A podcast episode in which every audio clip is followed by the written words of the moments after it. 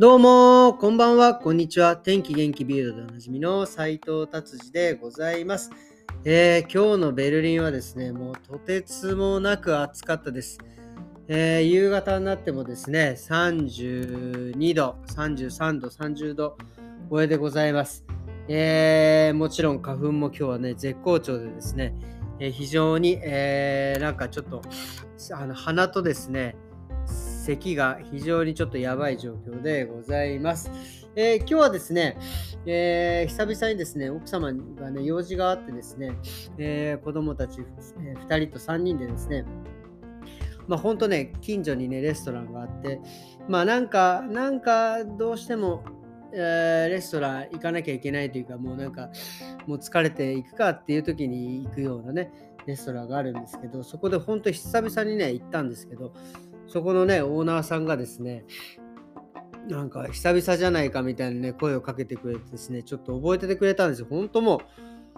何年ですか？もう1、2年行ってないぐらいなレベルなのにですね、覚えててくれてですね、まあちょっとね、嬉しいなと思いますよね。なんかやっぱりそうやって覚えててくれてです、覚えててくれてるとですね、なんかまた行きたいなとも思いますね。ただそうですね、僕はね、もう本当、こういうレストランとかね、あのバーもそうですけど、あの、ちょっともう、あの、気持ち悪いんですけど、同じとこしか行かないんですよね。これね、本当ね、僕の顔を覚えてくれるまで行って、でも行ったらなんか物出してくれるぐらいまでのね、えー、感じでね、ずっと生き生き続けるというね、変なね、癖があるんですけど、まあちょっとね、ここもちょっと生き続けようかなと、えー、思いました、えー、非常に良かったです。はい、じゃあ、え早速ビルド行ってみたいと思います。やっぱね、この今、さっきも言いましたけど、この暑さですからね、えー、ベルリンのですね、あのプール、それから近郊のですね、湖がね、とてつもないことになって、もうあの列をなしてるということですね。あの本当にあのあの僕、東京出身でですね、夏なんかこう、神宮のね、なんかプール、今でもあるのかな、プールなんか行くともう、もうあの、なんですか、芋洗いぐらい、芋洗いっていうんですか、ああいう状況、も、プールにいっぱい人がいても泳ぐとかいうレベルじゃないです浸かるっていう感じなんですけど、ベルリンでもね、そういう状況になっておりますね。えー、まあまだね、あの湖の方はちょっとあれですけど、そうドイツは結構ね、湖が結構いっぱいありましてですね、えー、結構皆さん、あのえーえー、と湖にね、あの泳ぎに行くっていうの夏はね、結構そういうのが、えー、なんですか、習慣みたいになってますけども、すごいことになってますね、今日。明日もね、なんかとてつもなく、明日も本当に、昨日も言いましたけど、38度、39度ぐらいにね、えー、なるみたいなんでね、僕らはもう今日ちょっと明日はね、もうずっと家でじっとしていようかなというような感じでございます。はい、そしてですね、この夏休み、えっ、ー、と、すいません。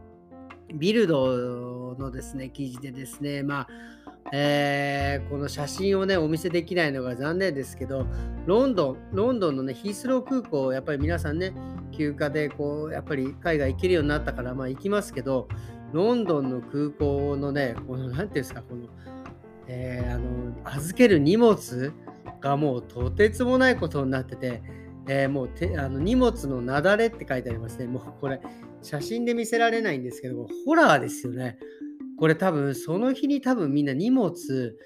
ピックアップできないですね。こんだけの荷物。で、一応ヒースロー空港が言うには、なんか2日ぐらいかけて、えー、荷物をね、えー、あのみんなに戻したいと言ってますけど、これこんな荷物2日で終わるのかなっていうような、えー、とんでもない荷物になっておりますね。いや、これはすごいわ。俺はね、だから、ちょっとね、旅行に計画がある人はですね、まあ、長期の人は仕方ないにしてもですね、ねなるだけ手荷物で、えー、行った方がちょっといいんじゃないかなってちょっと今ね、ふと思いました。なるだけ手荷物で行けばもうそのままね、荷物ピックアップしないで行けますからね、これはちょっと、か、あとは重要なものはもう全部手荷物にして、まあ多少のね、あれ、洋服ぐらいはまあまあちょっとね、そのアタッシュケースに、アタッシュケースじゃない、なんていうんですか、この、えー、コッファー、えー、に、えーね、預ける荷物にね、入れてもいいですけど、言葉がもう出てこない、これ。はい、じゃあ次行ってみましょう。えー、ビルドですね。えーと、あと面白いなと思ったのは、久々にこうなんかギネスブックのお話ですね。えー、ヤギさんがですね、これはどこの国かちょっとえー、シンバさんっておっしゃる方の、えカラチですね、カラチっていう国のですね、都市のですね、は結構こうヤギで有名なんですね。ヤギ、まあ、農場があって、で、そのヤギのですね、えー、お耳がですね、非常に長いというのですね、多分ギネスブックに載るんじゃないかという、いや、本当に長いです。あの、ダンボってまあでかい感じじゃないですか。もう耳がですね、もう足ぐらい、耳から、えー、耳がですね、地面に垂れるぐらいな感じの耳の長さですね。これは、これはギネスになるんじゃないですかね。まあ、ギネスになるとどうなるんでしょうね。お金もらえるんですかね。ちょっとこれを僕はちょっとよく分かりませんが、この耳のね、長いヤギを見て思い出したのがですね、うち、僕昔、うさぎをね、飼ってたんですよ。本当に、ケンタっていうね、うさぎなんですけどね、このうさぎもですね、耳が長くて耳ね、垂れててですね、あの、フランクフルト時代ね、何年ぐらい生きてましたかね、5、6年ぐらい、えー、一緒にね、過ごしてですね、